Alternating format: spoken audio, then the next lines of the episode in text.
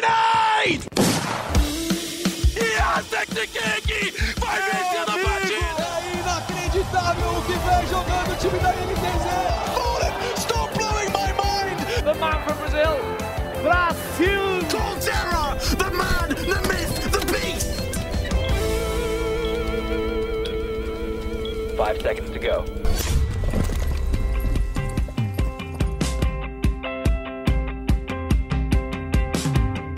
E aí, tá começando o Early Game. Eu sou Alessandro Jodar e hoje não podia ser diferente, né? O assunto vai ser Borax e PEN, a final do CBLOL, a primeira no sistema de franquias. E para ajudar a gente a decifrar o que será desse confronto, tem aqui um cara que literalmente dá aula de League of Legends hoje. Bicampeão do CBLOL, conquistou os dois splits em 2018. Lucas Antins, que é meu professor de League of Legends e também nosso colega na produção de conteúdo do site lá no GE. Prazer ter você aqui, Zantins. E aí, você aprova, né, como professor que é, esses dois times? Chegam na final com nota alta, tudo bom? Salve, salve, tudo bom? Bom, é, em relação à final, eu, eu aprovo sim, eu acho que se o, se, o time, se o time chega na final é com certeza mérito de muito treino, muito esforço, mas eu tô, tô bem feliz aí com essa final, acho que os dois times têm muito nível e quem ganhar com certeza vai, vai ter chance aí de representar a gente lá fora muito bem. E quem é muito bom aluno também, sempre foi, Rafael Bianco tá com a gente aqui para ajudar a entrevistar os Antins também, falar dessa final. Então me conte, Rafa Bianco, nosso foguete. Você está empolgado com esse confronto? É um, uma decisão que está à altura da primeira final do sistema de franquias? Fala, Jodar, você que já puxou o foguete de novo.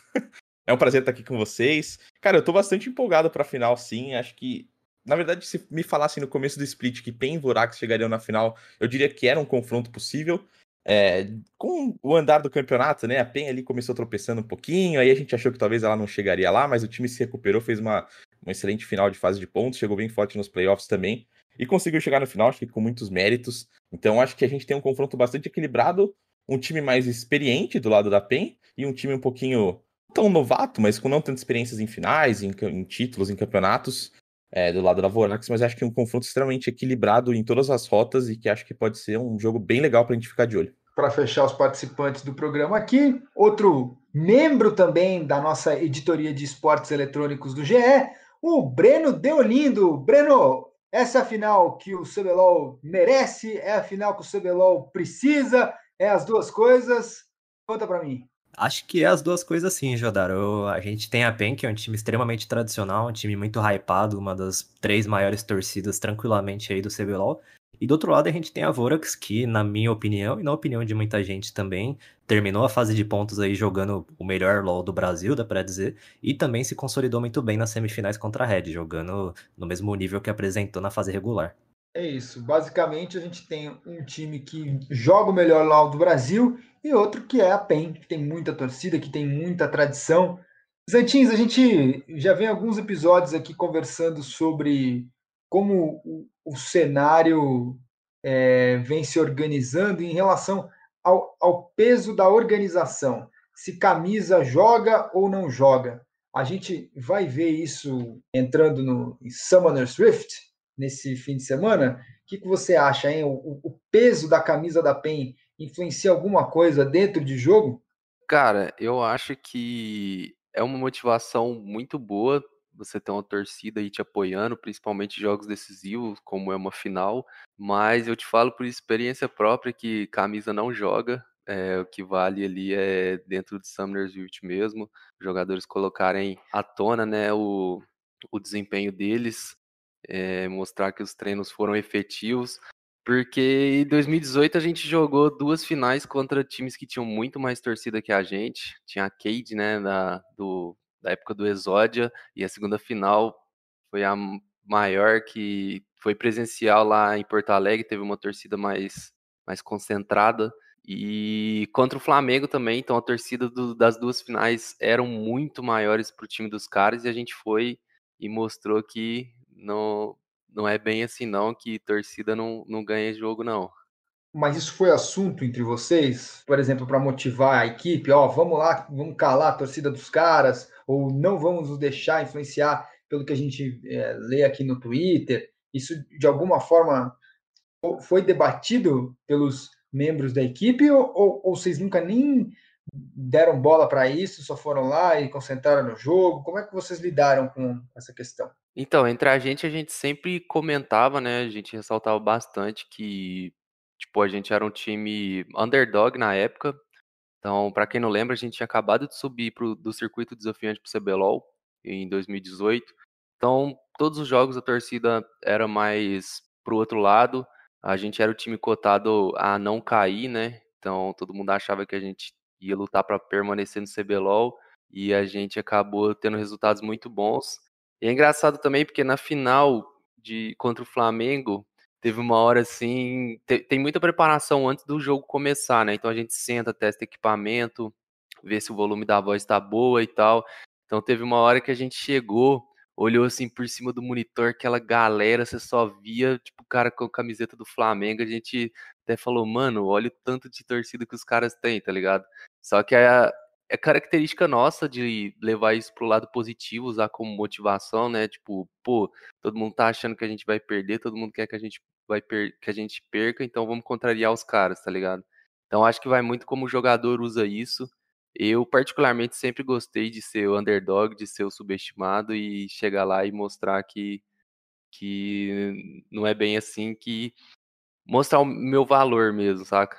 Sempre gostei de estar nessa posição. Tem um pouco da pressão também, né? Às vezes o jogador, o time gosta de estar nesse lado mais underdog, porque, querendo ou não, a pressão vai estar sempre com o favorito.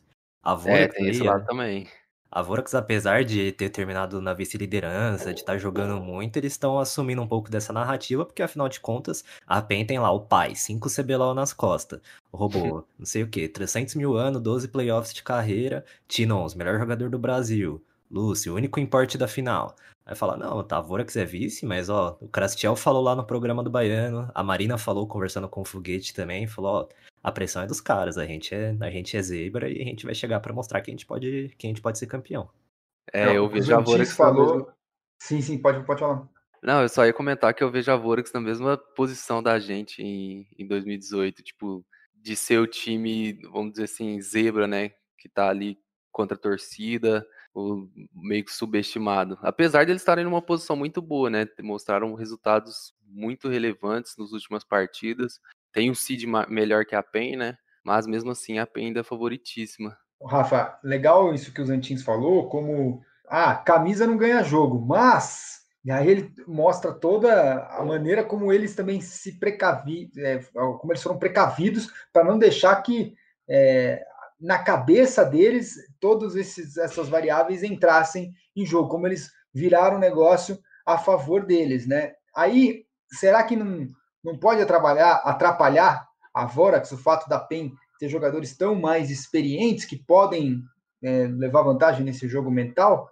Então, eu, eu fiquei pensando exatamente isso que você comentou, porque eu acho que justamente a camisa talvez pode não influenciar tanto, porque no jogo ali você vai estar com seus companheiros, falando com eles, ainda mais agora, jogando online, você não tem o apoio da torcida, e aí, obviamente, se você conseguir se blindar de todos esses- comentários nas redes sociais e tal, você consegue fazer um trabalho e se preparar bem para essa final e chegar de igual para igual. Mas a partir do momento que você entra no jogo, o Matsukaze, por exemplo, ele entra no jogo e aí ele entra lá e tá disputando uma rota contra o BRTT e ele fala, pô, é o BRTT. Eu acho que, que deve mexer de algum jeito, sabe?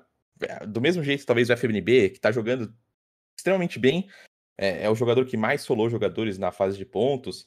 é, e aí vai chegar lá e tá enfrentando um robô com 12 playoffs consecutivos. Será que ele não começa a pensar, pô, se eu fizer isso e aí não der certo, será que pô, a final não vai virar para eles? Como é, que, como é que ele se comporta dentro de Summer's Rift, né? Acho que isso afeta um pouquinho. Mas eu queria trazer outra questão também, é, talvez sobre o, o tempo de folga, porque a Vorax pegou a, a folga, nas- né, foi direto para semifinal, e aí ela acabou jogando a semifinal, então folgou uma semana, jogou a semifinal, folgou de novo e vai jogar a final. A PEN, ela teve que jogar a quarta de final. Então ela foi direto da fase de pontos, jogou a quarta de final, jogou semifinal e tá folgando uma semana agora. Será que ficar tanto tempo afastado, ainda mais com a questão dos treinos, que a gente pode entrar daqui a pouco também, será que isso afeta de alguma forma os jogadores? Será que eles conseguem se preparar bem? Ou então perder um pouco desse ritmo de jogo pode atrapalhar chegando para uma final para já ter que competir em tão alto nível? Acho que o Zantis pode responder isso pra gente. Então, isso é de novo como os jogadores absorvem, né? Porque assim como a torcida tem o lado positivo e negativo. 2018, as duas finais que a gente jogou, a gente classificou para final direto, né? Então, o CBLOL desse ano, ele só dá vaga para semi, mas no de 2018 dava vaga para final direto. Então, a gente ficou, acho que, três semanas sem jogar. Então, é bastante coisa. É, o lado positivo é que você tem bastante informação dos outros times, você tem bastante material para trabalhar, ver o que eles usaram na semi. E o lado negativo é você perder um pouco o ritmo de, de jogo, né? Você acaba treinando ali mas a sensação é diferente, a experiência é diferente de jogar em stage. Então, se você não souber dosar isso, não souber extrair o lado positivo disso, você pode acabar se perdendo, sentando ali para jogar a final, ficando um pouco desconfortável, nervosismo por ter perdido um pouco o ritmo mesmo, que é uma pausa muito longa. Mas é usar os benefícios a seu favor. Como eu falei, é, você tem informação do, dos outros times, e, tipo, isso é o grande diferencial de você ter essa pausa, se você souber usar, como eu falei, isso a seu favor, não e não estagnar, não entrar numa zona de conforto, continuar os treinos e se preparar o melhor possível para o confronto. Exatins, e agora, é claro que está diferente, né, por causa da pandemia e tudo, mas uma dessas semanas, inclusive, de intervalo entre a semifinal e a final, é, eu lembro que vocês ficavam muito dedicados à produção de conteúdo, né? A própria Riot, por causa é, da final, e tinha que aqueles vídeos, tudo aquilo ali demanda é, um tempo dos jogadores que vão ter que lá tirar foto, fazer pose para gravação. Tem isso mesmo? Quando a gente foi jogar em Porto Alegre, a gente teve que viajar para lá pro pro estúdio onde a final ia acontecer para fazer as gravações. Mas acredito que em relação ao, aos treinos não foi tão impactante assim. É uma viagem bem rápida, a gente foi num dia e voltou pro outro. Então não sei como vai ser agora, né, por causa da pandemia, esses jogadores vão ter que, que ter esse trabalho aí de gravar, de gerar conteúdo para a Riot, para dar um hype para a final, que eu acho importante também, mas acredito que a Riot é bem bem respeitosa assim em relação a isso, em relação a horários, não prejudicar o cronograma de treino do, dos times. Então acho que isso não é problema, uhum. não. A Riot Pelo até soltou, acho que era, né? ontem à noite, hoje cedo, um vídeo já sobre o Lucy, que ele é o, o estrangeiro que mais tem jogos no, no CBLOL. Ele tem mais de 100 jogos já no CBLOL, ganha de muito do, dos outros. Nossa, mais de 100 já? Mais de 100. Sim, Caramba. tem 111. Aí o segundo é o Diud, acho, com 80 e pouco. Nossa, muito jogo, velho. É muito jogo. Mas então, a Riot meio que já tá fazendo isso de conteúdo, eles vão soltando aos poucos. Eu até participei de um deles ontem, inclusive. Se quiser ver lá no site da Riot, tá lá. Você tem quantos jogos no CBLOL? Infelizmente não tenho nenhum ainda, mas ah. vou, vou, vou, me, vou, me, matricular aqui no curso dos Antins. 2024 tá eu chego lá, mano. Aí confio. Breno, mas então se não produção de conteúdo, então o que, que pode atrapalhar os treinos das equipes? Ou o que está atrapalhando? Mano, acho que tem dois grandes fatores aí. O, como eu tinha dito logo depois do, da semifinal, o Kalec já deu uma reclamada sobre esse calendário, dizendo que outras equipes poderiam estar de férias e a, a Vorax acabaria ficando sem opção de ter outros times para treinar. Claro que a Vorax tem o time Academy deles, que vai estar ali à disposição e tudo mais, mas o time Academy não vai trazer aquela variação e tudo mais. Outros times podem, alguns podem estar interessados em treinar, em melhorar a gameplay mesmo durante as férias, mas outros a gente sabe que vão querer descansar, vão querer colocar a cabeça no lugar e tudo mais. Por outro lado, o, o John Hay, o técnico da PEN, ele deu uma resposta bem diferente do Kalec quando a gente perguntou sobre isso numa coletiva. O John, ele meio que minimizou essas duas semanas aí de intervalo e falou que tudo depende do planejamento do time. Tudo bem que não vai dar para fazer um treino prático ali na hora com outras equipes, mas a, mas a PEN pode compensar isso fazendo treinos táticos, pode estudar o jogo, pode trabalhar melhor o psicológico, psicológico ficar vendo VOD até umas horas.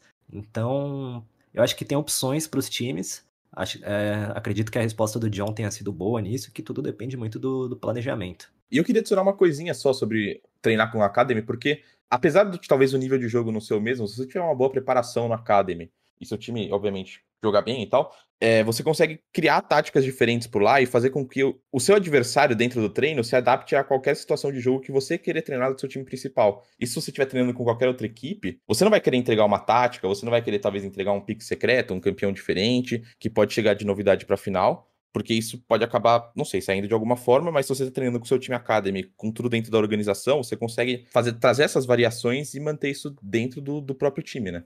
Uhum. Bizantins, essa história aí de não ter com quem treinar na final, isso é mais velho que andar para frente no, no, League of Legends, né? Não é de hoje que esse problema acontece. É, esse é um problema que é, os times vêm, se, vêm enfrentando há tempo já.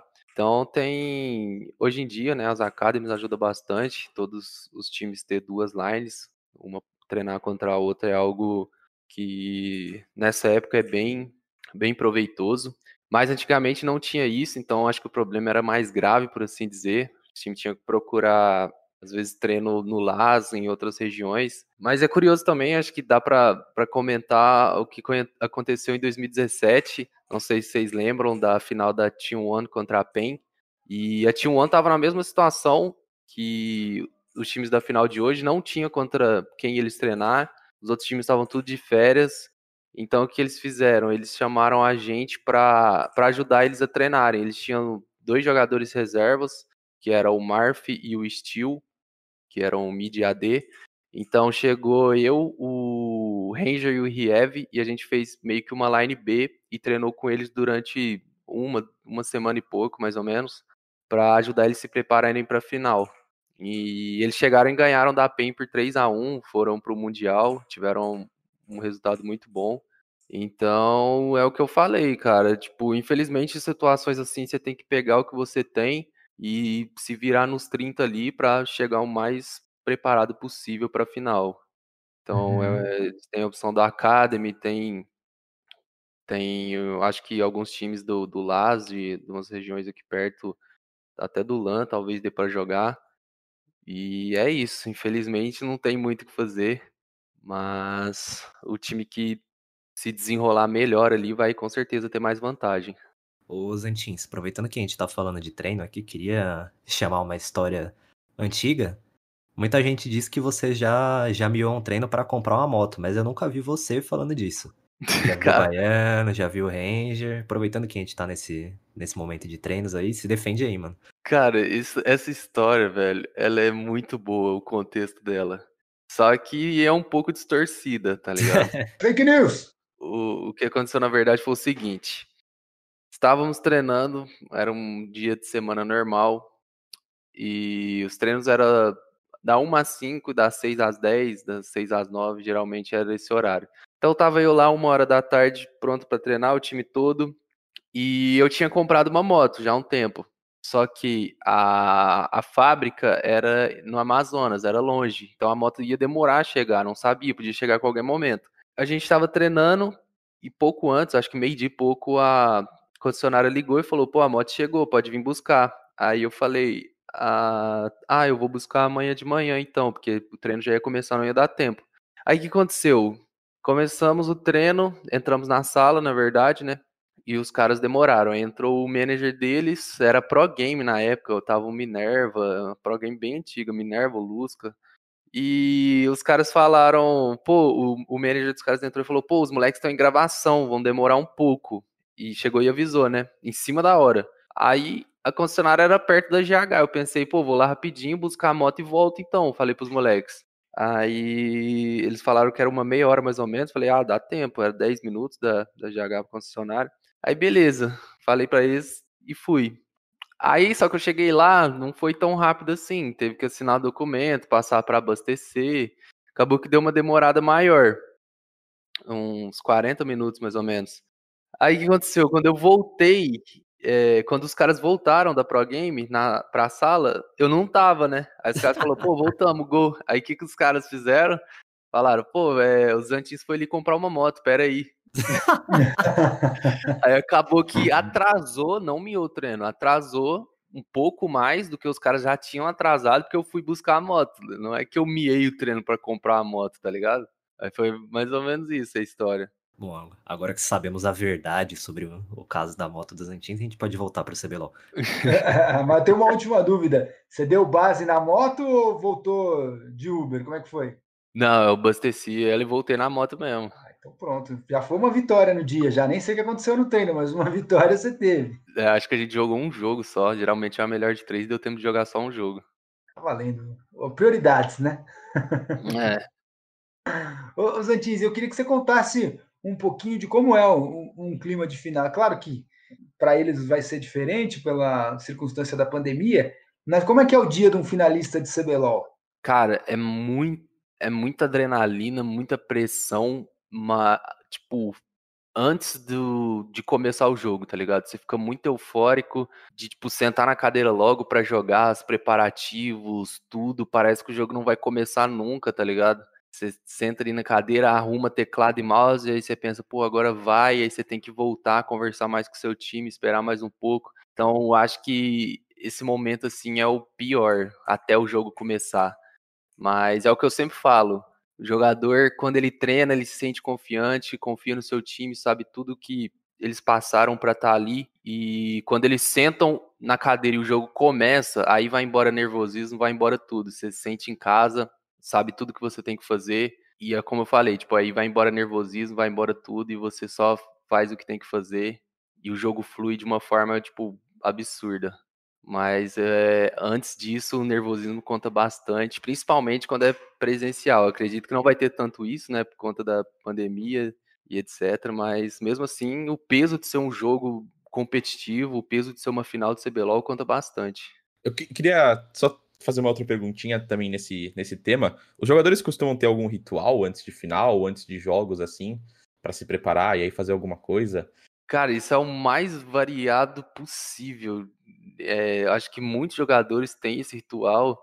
É, eu acho que o Shine, um jogador mais antigo também, o de goleira da Kabum, tinha um ritual de medir quantos palmos ou quantos dedos o o teclado ficava do monitor e o mousepad também, tá ligado? Uns ritual meio assim. E acho que os jogadores, alguns devem ter os rituais individuais dele, e isso é, varia bastante, mas eu particularmente eu não tinha muito ritual assim, não. Na verdade, eu tinha um que eu comecei a usar bastante, que era entrar no modo de treino e ficar praticando como de Riven. Tipo, sabia que não ia jogar de Riven, mas por ser um campeão muito complexo, é, acredito que eu aquecia de, um, aquecia de uma forma melhor, assim, treinando os combos dela e ficava mais preparado, ajudava a passar o tempo também. E acho que cada, cada jogador tem o seu tem o seu ritual ali individual, alguns inclusive nem devem comentar muito sobre, mas é bem bem variado isso aí.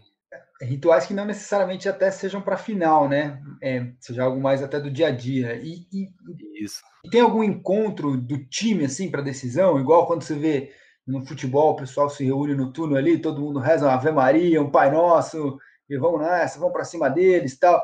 Tem esse momento também no, no League of Legends? Então, eu acho que isso vai muito da, da organização, né, da, do preparativo da equipe em si. É, o que era muito comum antigamente eram os gritos de guerra, né? Não sei se vocês estão ligados, mas uma equipe começou usando ali, outra aqui, e acabou que todo mundo usava. Hoje em dia não é tão comum mais. Porém, a reuniãozinha pré-jogo sempre tem que acontecer, né? Para os jogadores ficarem na mesma página do que eles vão querer usar no jogo, de qual vai ser o draft, qual vai ser o plano de jogo. Então, precisam estar ali bem sincronizados então essa reunião pré-jogo é bem importante para isso, para os jogadores se entenderem, todo mundo ficar ciente do que tem que ser feito naquele jogo e meio que dar um rebriefing, né, do, de tudo que foi treinado na, nas últimas semanas, para ninguém se esquecer, para ninguém dispersar.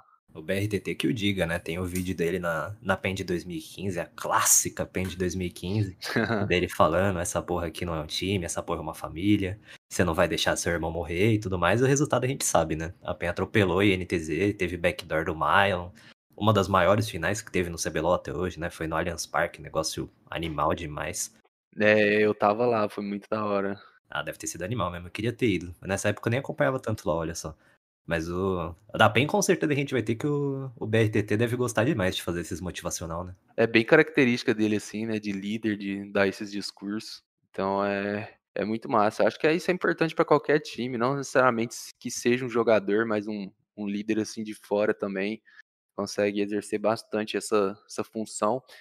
No nosso caso era o Nuddle, né, na Cabo de 2018, então ele dava uns discursos muito muito da hora assim, que motivava bastante a gente.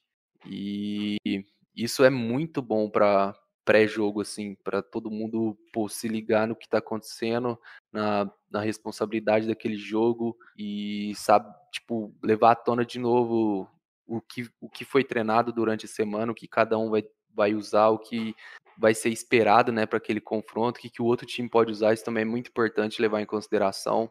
Porque LoL é adaptação, né? Você não, não é um jogo. Isso que faz o LoL ser divertido, que não é um jogo scriptado que você segue um passo a passo e vai dar certo. É muito. Você tem que adaptar a resposta do outro time. Então você faz tal coisa se o outro time responder de tal forma. Então isso é muito, muito da hora também. Eu fico pensando quem que é esse cara da Vorax, né? A gente tem aí o FNB, que é, dentro de jogo, pelo menos, é a referência do time. Mas no geral, como um todo, assim, o time da Vorax passa uma aura muito mais tímida do que o, o da PEN, né? Passa uma alma muito mais controlada, assim, uma galera que não, não vai sair gritando na lã, um povo um pouquinho mais que tá ali só pra jogar e fazer o deles. Ou, tem, ou você acha que não? Você acha que um, um FNB, um, o Yamp puxa a responsa ali, Zantins? Cara, eu acho que na Vorax, quem deve fazer esse papel, é, exercer essa função mais de líder, acredito que seja o Kalec. Justo. Ele, ele é um, ele é um ex-jogador, né? Ele entende bastante do jogo já vi umas entrevistas, ele algumas algumas falas dele, né, que demonstra bastante isso. Os, os próprios resultados da Vorax já demonstram, né, que ele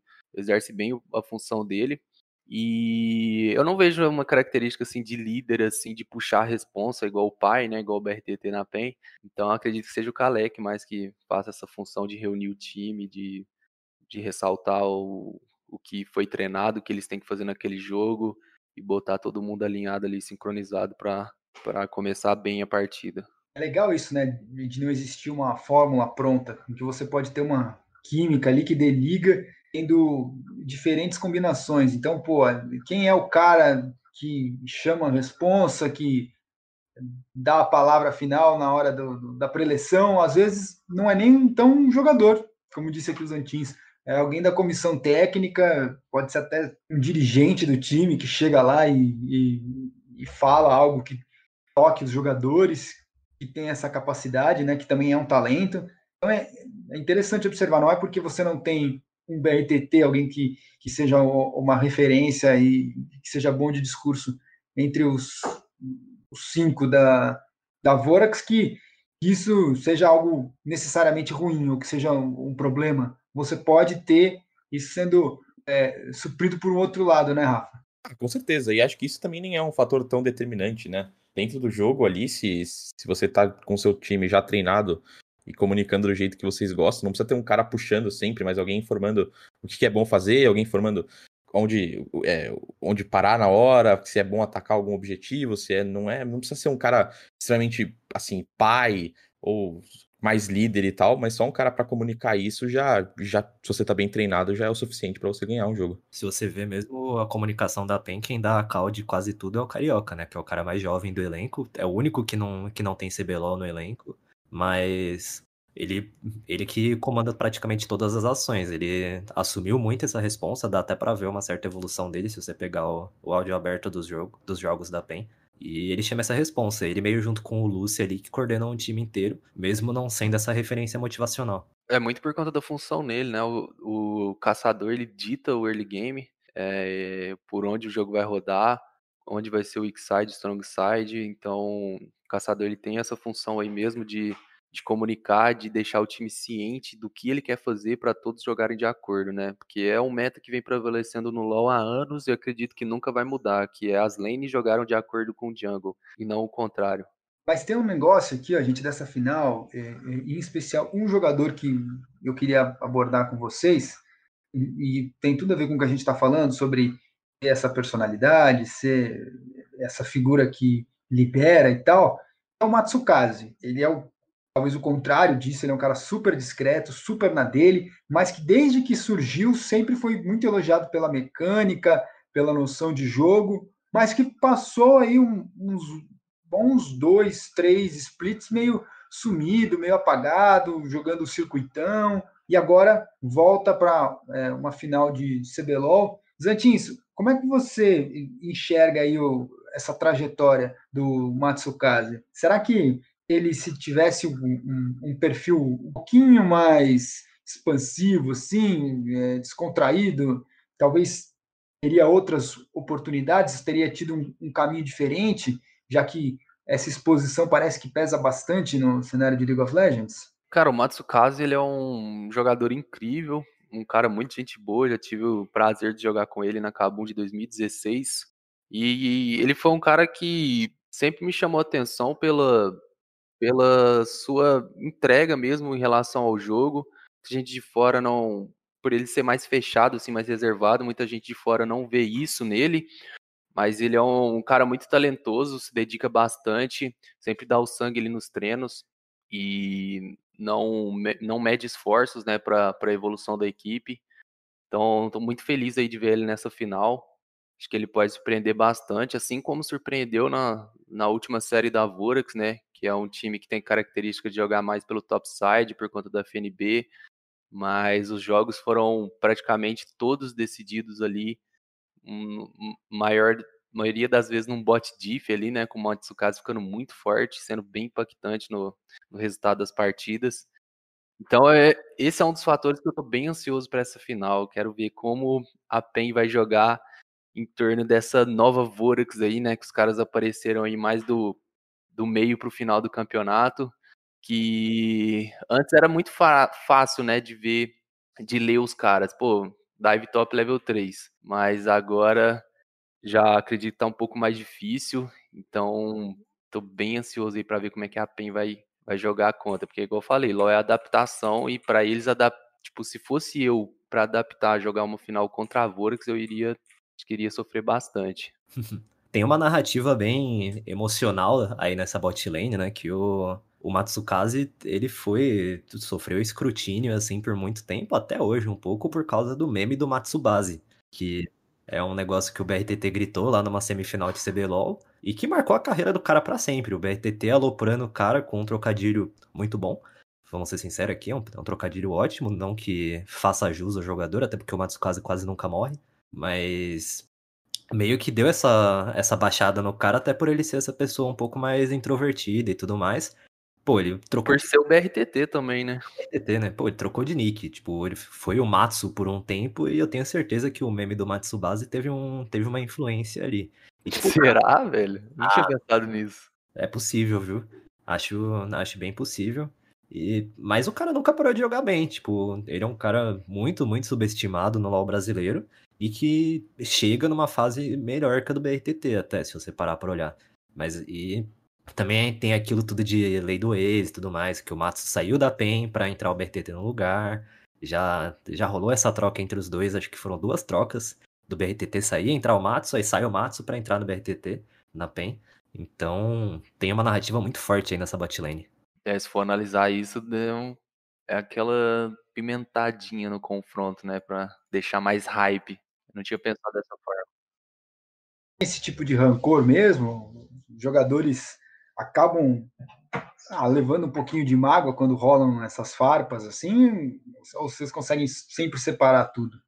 Cara, eu, eu acho que não, não chega a ser uma mágoa assim, no sentido negativo, tá ligado? Mas é algo que com certeza pesa, porém o jogador ele tem que levar pro positivo, levar isso como motivação para ele melhorar e principalmente naquele confronto específico ele dá o 200% dele para não perder e é, isso já aconteceu comigo, inclusive, de, de ter, tipo, não uma rixa assim com o cara, mas, tipo assim, jogar um jogo que, pô, é, obviamente eu jogo todos os jogos para ganhar, mas aquele jogo específico eu não queria perder de forma alguma, sabe? Eu já tive confrontos assim, e acredito que pro Matsukaze essa, essa final vai ter esse gostinho a mais por estar tá jogando com o BRTT, por tudo isso que foi citado, né, que já aconteceu entre os dois o meme do Matsubasa e tal. Então acho que com certeza ele vai estar tá mais hypado para essa final e isso só vai deixar o jogo mais, mais interessante ainda.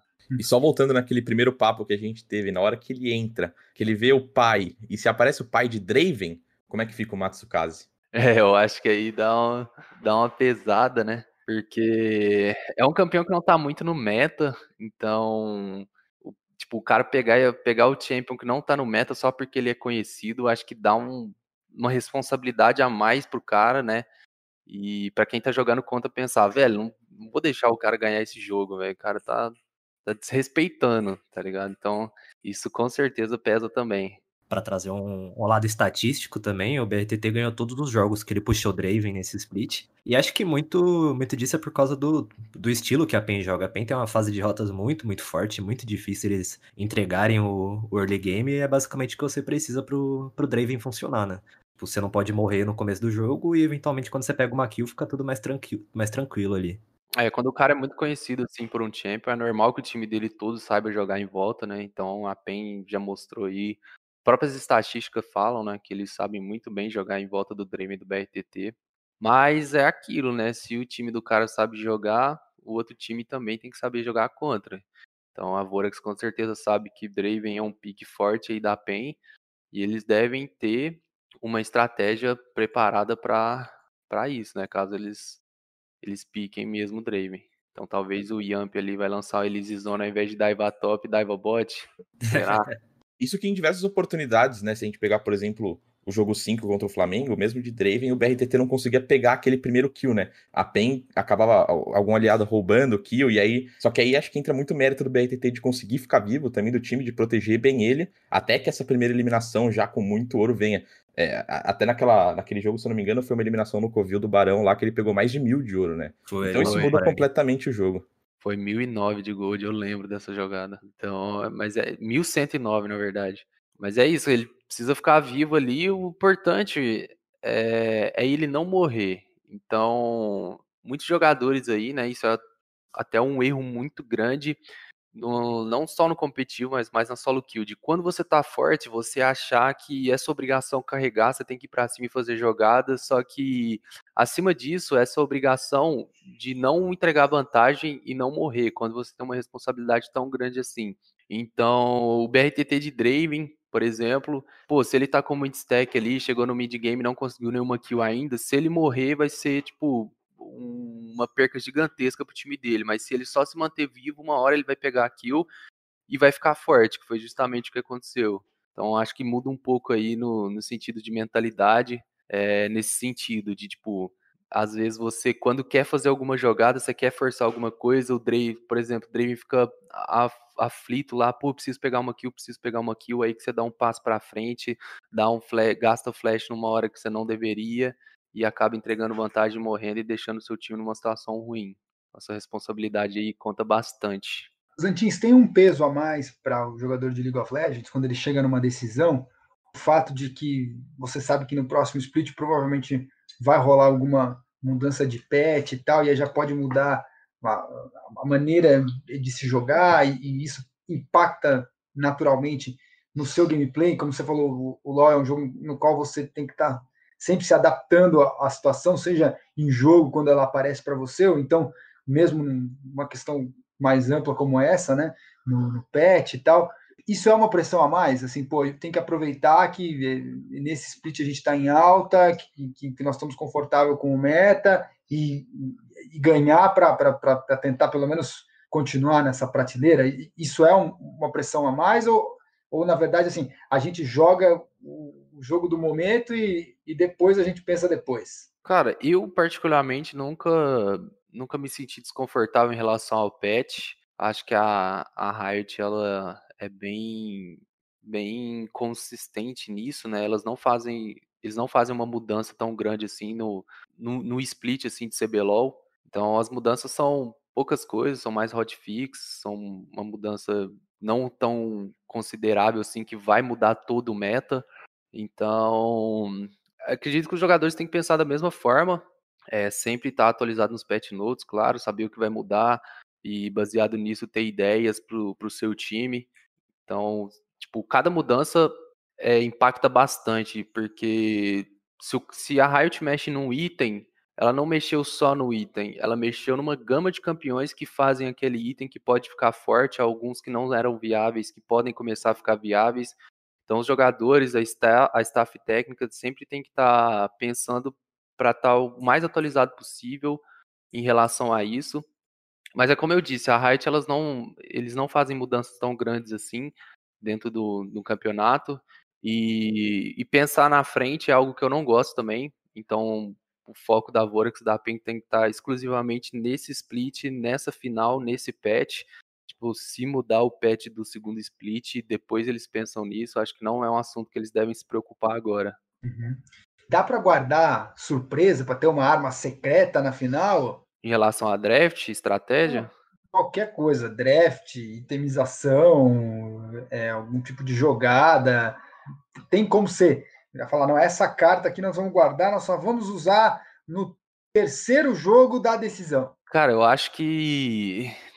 Acho que sim, acho que isso é muito importante. Os times terem uma, uma carta secreta ali, uma estratégia diferente. E saber o momento certo de, de usar ela também é interessante.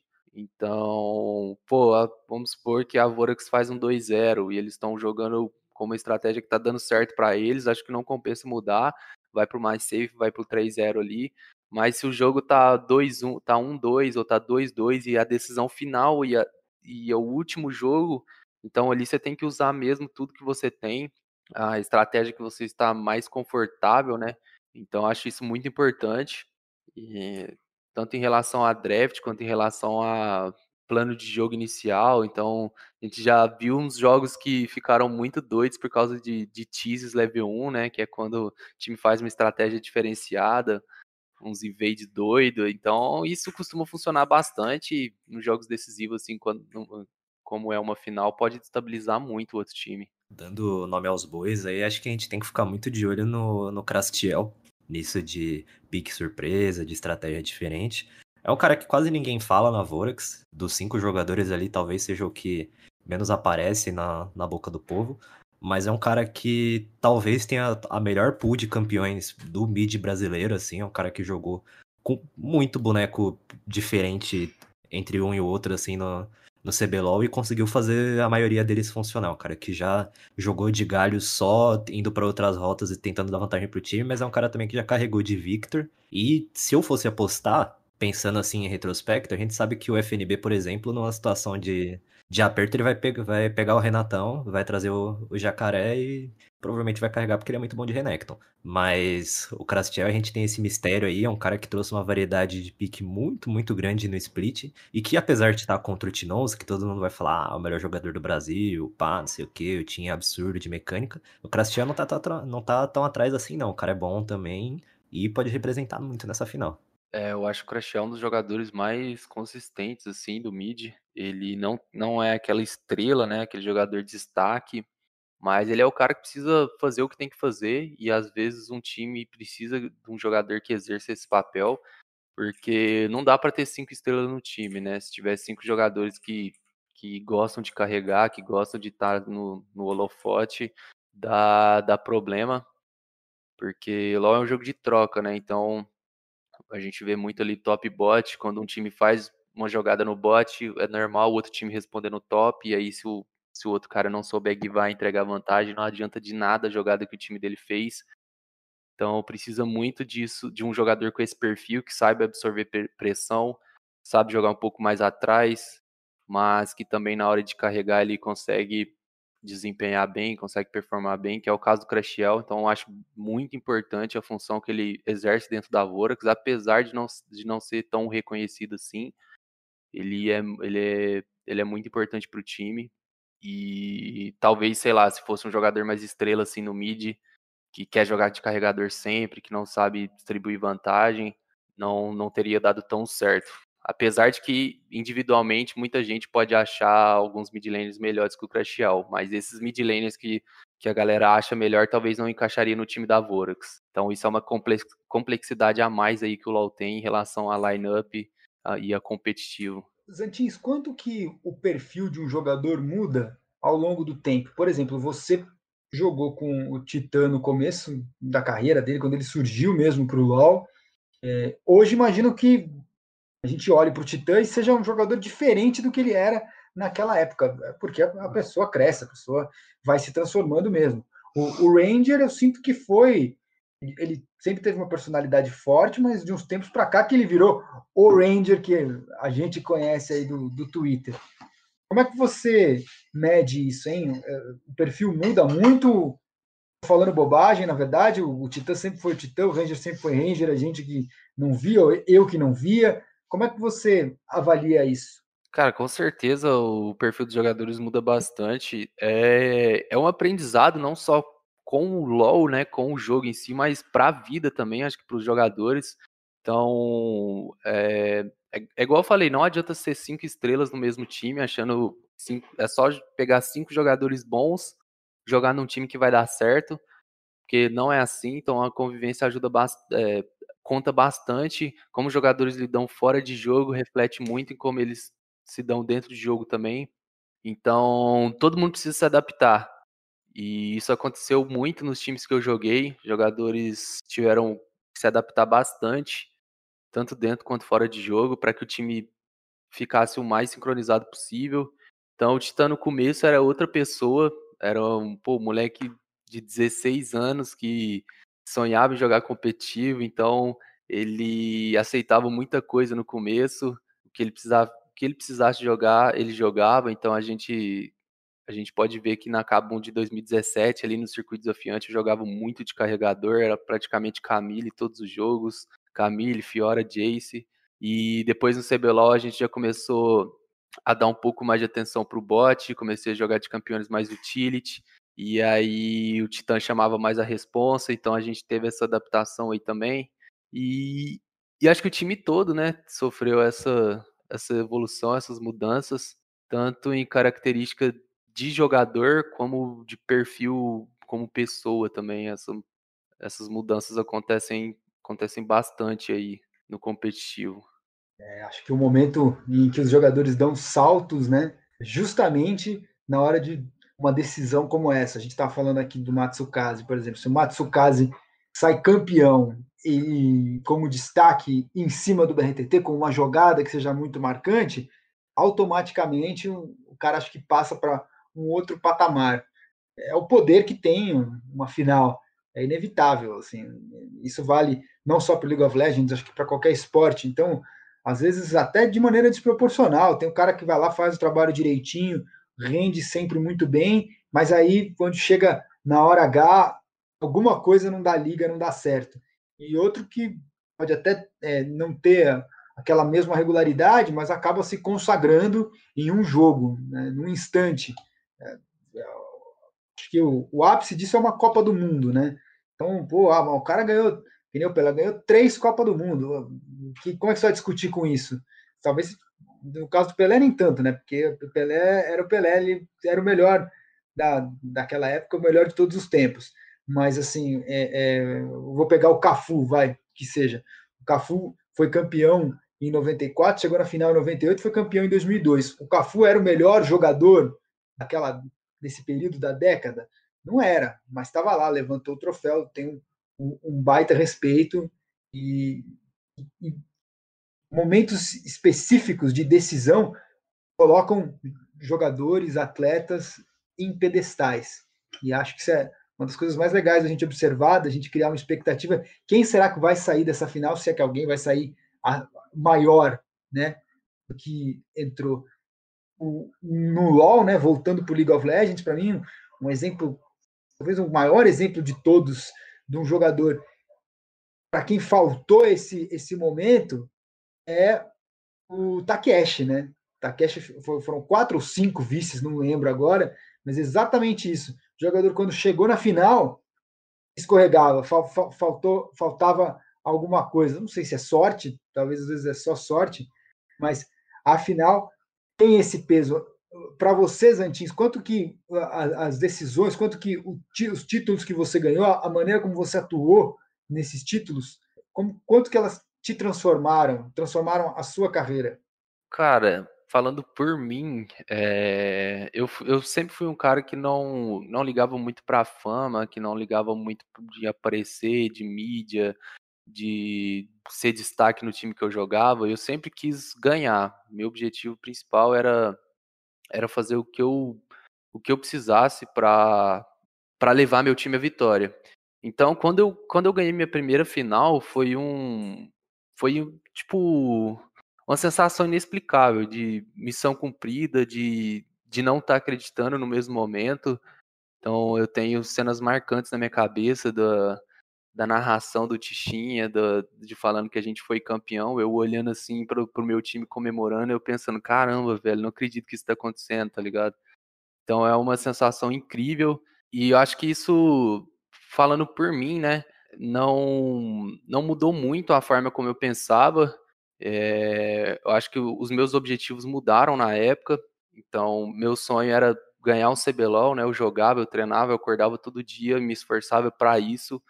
Mas depois que, que eu ganhei o CBLOL, minha ambição começou a querer ser, a querer tipo fazer história lá fora, né, ter uma performance boa.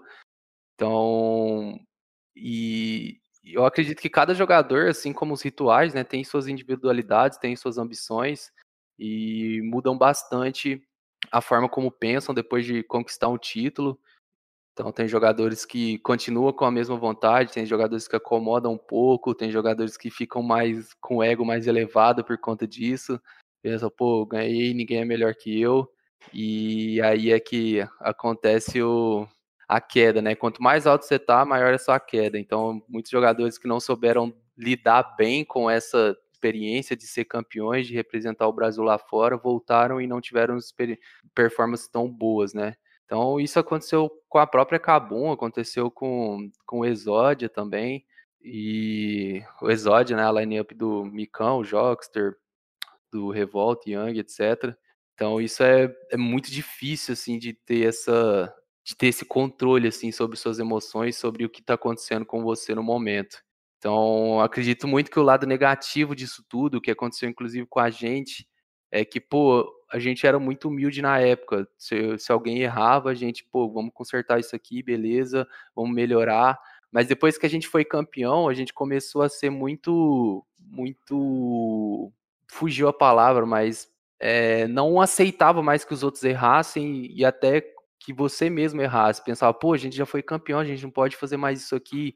Não diretamente, mas inconsciente a gente tinha esse pensamento e acabava que os treinos eram não eram tão mais produtivos assim, nosso rendimento caía e a gente teve a performance ruim que teve em 2019. Então, essa esse é um dos lados negativos assim de você chegar lá em cima, de você ser campeão e não saber lidar muito bem com isso depois. Mas você falou é muito um lado de você com você mesmo, jogador com ele mesmo, mas você sentiu que mudou a maneira como as pessoas te enxergavam? Porque geralmente quem coloca no pedestal é a torcida, às vezes a gente, é da imprensa. Você sentiu que mudou como a percepção do mundo em relação a você, mesmo que para você você continuasse com o seu norte ali?